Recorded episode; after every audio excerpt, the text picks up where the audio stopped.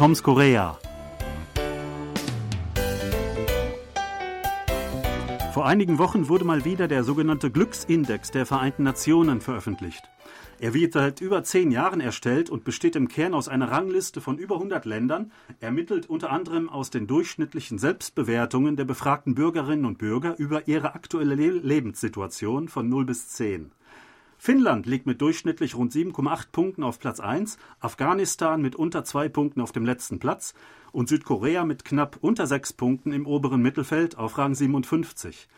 Damit zählt Südkorea zu den rangniedrigsten Ländern der OECD. Nachbarland Japan etwa liegt zehn Plätze darüber, die USA rangieren auf Platz 15, Deutschland folgt auf Platz 16. Ist es also schwieriger, in Südkorea eine gute Zeit zu haben? Sebastian, hast du das Gefühl, dass es in Südkorea schwieriger ist, glücklicher zu sein als zum Beispiel in Deutschland? Ja, das lässt sich jetzt nicht so leicht sagen, aber ich denke, also nein, es kommt wahrscheinlich einfach auf jeden Einzelnen an. Äh, es liegt jetzt nicht unbedingt am Land, ob man glücklich ist oder nicht. Ja, das würde ich auch sagen. Also pauschal gesagt würde ich diese Frage so verneinen. Ähm, aber es gibt individuell natürlich große Unterschiede. Ja, für den einen mh, hm, ist es leichter, sich glücklicher zu fühlen, für den anderen etwas schwieriger. Ich denke, für viele in Südkorea ist es jetzt mal verglichen mit Deutschland vielleicht tatsächlich ein bisschen schwieriger, weil eben es viel mehr Vergleichsmöglichkeiten gibt. Ähm, Vergleiche gibt es überall. Ähm, zum Beispiel, sagen wir mal, die Seoul Nationaluniversität. Also wer zum Beispiel studiert hat, die meisten haben nicht dort studiert, die haben immer quasi dieses Manko, hm, hätte ich dort studiert, wäre mein Leben vielleicht besser verlaufen. Ähm, in Deutschland äh, ist das, glaube ich, nicht so sehr der Fall. Ähm, da gibt es viele gute Unis, aber selbst wer überhaupt nicht studiert hat, ähm, der wird sich kaum äh, äh, zweifelnd mal die Frage stellen, ob das Leben besser verlaufen wäre durch ein Studium, weil es so viele ja, andere Möglichkeiten gibt, dass man trotzdem sehr erfolgreich sein kann, sage ich mal. Ja, also was du ansprichst, ist eben der Wettbewerb, den es sicherlich gibt im Land. Das geht ja schon früh los, in der Schule, teilweise im Kindergarten schon, dann später bei der Arbeitsplatzsuche.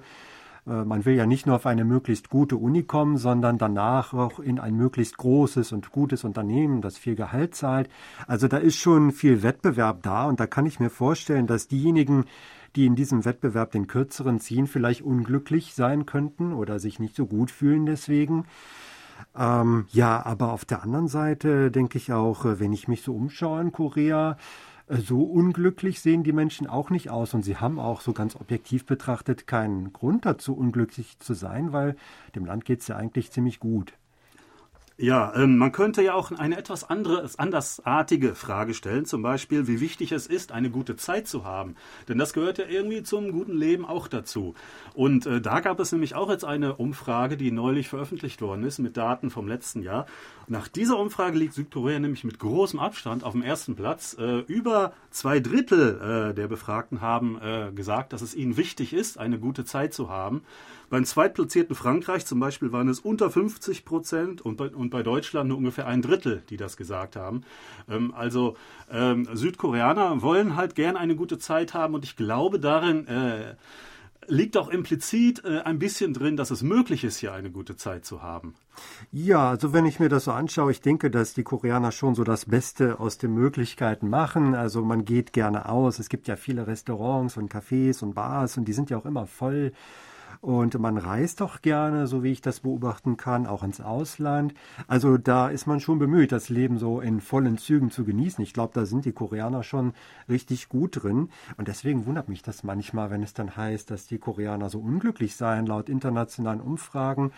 Ähm, also da scheinen dann so Dinge wie der Wettbewerb oder die Arbeitsplatznot oder die Probleme bei der Wohnungssuche, die scheinen dann alles andere irgendwie so ein bisschen zu überschatten. So erkläre ich mir das. Ja, ähm, ich denke, ein Aspekt, ähm, eine gute Zeit zu haben, besteht auch in dem sogenannten Socializing, ähm, das Koreaner immer sehr gerne äh, benutzen. Irgendetwas zusammen machen. Ähm, also beim Ausgehen, äh, bei Ausflügen nicht alleine, sondern mit anderen zusammen. Äh, mit Familienmitgliedern zum Beispiel oder natürlich mit Freunden äh, und Bekannten. Also wer hier äh, natürlich gute Verbindungen, gute Vernetzungen hat, hat da natürlich mehr Möglichkeiten oder bessere Möglichkeiten vielleicht äh, und kann so sehr oft äh, eine gute Zeit haben. Ich glaube, dass, äh, das ist ein wichtiger Faktor. Ähm, dazu passt nämlich, dass zum Beispiel viele ähm, Soulaner ähm, angeben, dass sie sich irgendwie isoliert fühlen, also dass sie einen Mangel spüren an eben solchen sozialen Kontaktmöglichkeiten. Ähm, damit könnte halt eben zusammenhängen, dass sie, ähm, dass es zwar einerseits viele Möglichkeiten gibt, etwas zu machen, aber andererseits, wenn sie sich vorstellen, dass sie das als alleine machen müssen, dass das ein bisschen als unbefriedigend empfunden wird.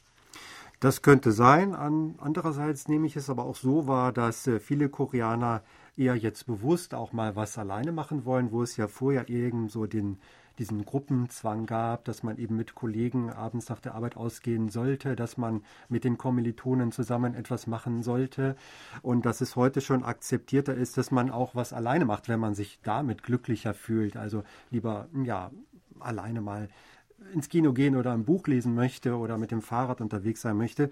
Ich glaube, da tut sich auch einiges, äh, so dass eigentlich äh, alle äh, glücklich werden können, so wie es also ihnen dann beliebt, denke ich. Ja, das ist ja besonders seit der Pandemie jetzt auch ein Trend in vielen Bereichen. Essen, trinken oder ausgehen, äh, das stimmt. Ähm, diese Zahlen, diese Umfragen beruhen ja alle auch auf Werten, die in den letzten Jahren ermittelt wurden, ähm, teilweise noch vor der Pandemie. Ich denke auch, äh, sie sind auch in den letzten Jahren halt besser geworden. Also dieser, dieser Glücksindex-Rang von Südkorea ist in den letzten Jahren immer weiter gestiegen. Die Tendenz ist also steigend. Ich kann mir auch gut vorstellen, dass er noch weiter steigen wird und ich denke, ähm, wir können sagen, dass die Koreaner nicht unglücklich sind und dass viele ähm, immer weiter, immer mehr glücklicher werden. Ja, also das sehe ich auch so. Und ja, lasst uns alle noch glücklicher werden. Ich denke, die Voraussetzungen hier sind schon gegeben. Ja, wir wünschen Ihnen, dass Sie natürlich stets glücklich sind äh, und sagen auf Wiederhören bis nächste Woche. Thomas Kuklinski-Reh. Und Sebastian Ratzer, auf Wiederhören.